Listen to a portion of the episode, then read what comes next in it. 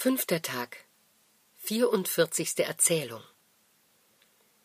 Es ist noch gar nicht lange her, wie in der Romagna ein braver und angesehener Kavalier lebte, namens Messer Lizio da Valbona, welchen seine Gemahlin Madonna Giacomina, indem er schon anfing zu altern, mit einer Tochter beschenkte, die, wie sie heranwuchs, alle Mädchen an Schönheit und Liebreiz übertraf und weil sie überdies das einzige Kind ihrer Eltern war, von ihnen außerordentlich geliebt und zugleich mit äußerster Sorgfalt bewacht ward, weil die Eltern hofften, sie besonders vorteilhaft zu verheiraten.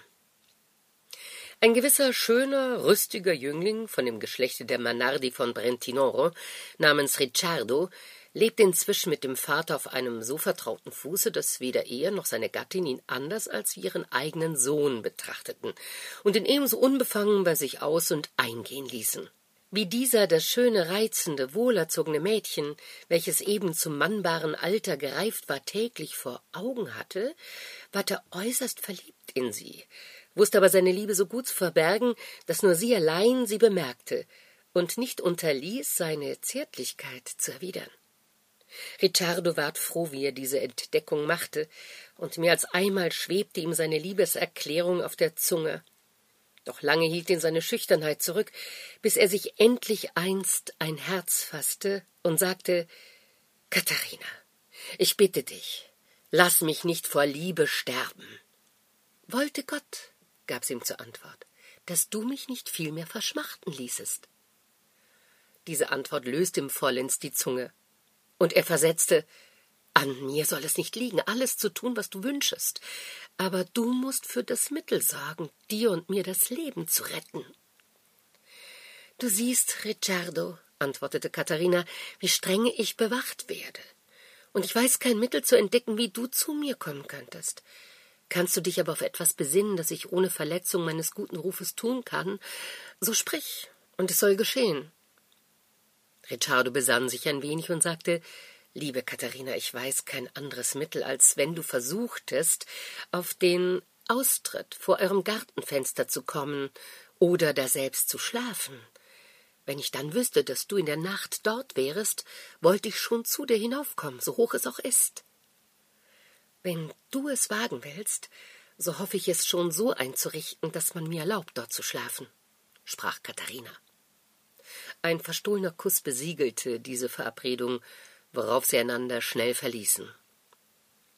Es ging schon gegen das Ende des Maimonats, und am folgenden Tage beklagte sich Katharina bei ihrer Mutter, dass sie in der vorigen Nacht in ihrem Zimmer vor Hitze nicht hätte schlafen können. Was sprichst du von Hitze, mein Kind? sprach die Mutter. Es war ja noch nicht einmal warm.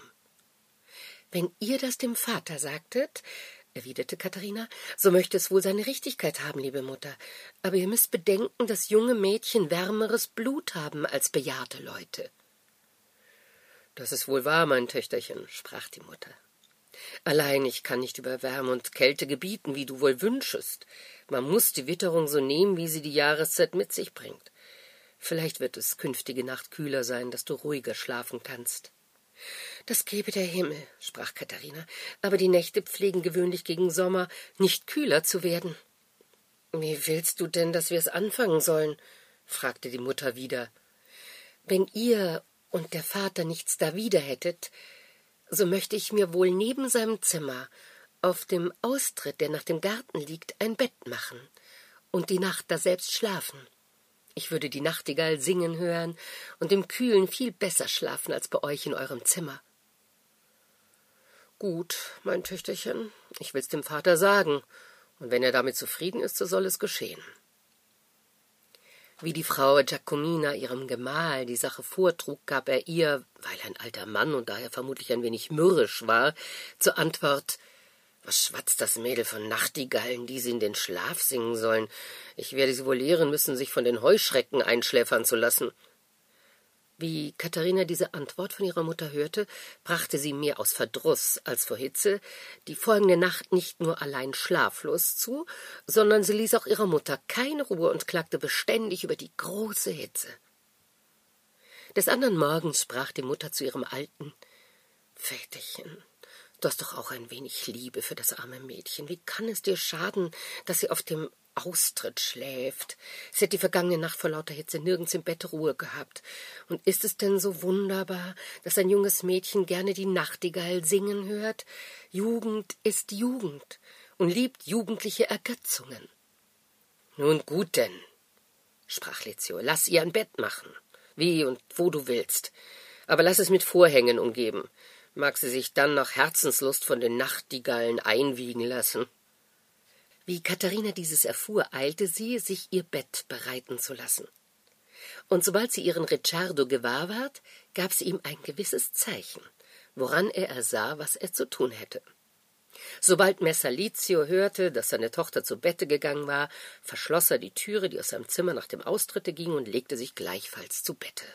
Wie Ricciardo merkte, dass alles im Hause still war, erstieg er mit Hilfe einer Leiter die Gartenmauer und kletterte dann an den Absätzen der Mauer des Hauses nicht ohne große Gefahr hinaus bis auf den Austritt, wo ihn sein Mädchen in aller Stille mit großer Freude empfing. Die Geschichte sagt nicht, wie oft sie die Nachtigall singen hörte, weil aber ihr Vergnügen groß und die Nacht nicht mehr lang war, so verging ihnen diese so schnell, dass sich unvermerkt der Tag bereits näherte, wie sie kaum Zeit gehabt hatten, ein wenig einzuschlummern. Und teils die wonnige Jahreszeit, teils ihre zärtlichen Liebkosungen hatten sie so erwärmt, dass sie ohne alle Bedeckung lagen. Katharina hatte mit der rechten den Hals ihres Geliebten fest umschlungen und mit der linken den Vogel, den sie so gerne hatte wollen singen hören. In dieser Lage überraschte sie der Tag. Herr Lizio stand auf, und weil es ihm einfiel, dass seine Tochter auf dem Balkon schlief, war er neugierig zu sehen, wie sie bei dem Nachtigallengesange geruht hätte. Leise trat er an das Bett, hob den Vorhang auf und fand die beiden Verliebten in der vorbeschriebenen Stellung im süßesten Schlafe. Wie er das Gesicht des Ricciardo erkannte, kehrte er wieder um, ging nach der Kammer seiner Frau, weckte sie und sagte Steh geschwind auf, Frau. Deine Tochter hat die Nachtigall so reizend gefunden und ihr so gut nachgestellt, dass sie sie mit eigenen Händen gefangen hat. Wie ist das möglich? rief das Mütterchen. Das sollst du sehen, wenn du nur geschwind kommst, antwortete Vater Lizio. Sie warf geschwind ihr Morgengewand um und folgte ihrem Manne, der sie an das Bett führte, den Vorhang wegschob und ihr zeigte, wie fest ihre Tochter die Nachtigall hielt, nach deren Gesang sie sich so gesehnt hatte.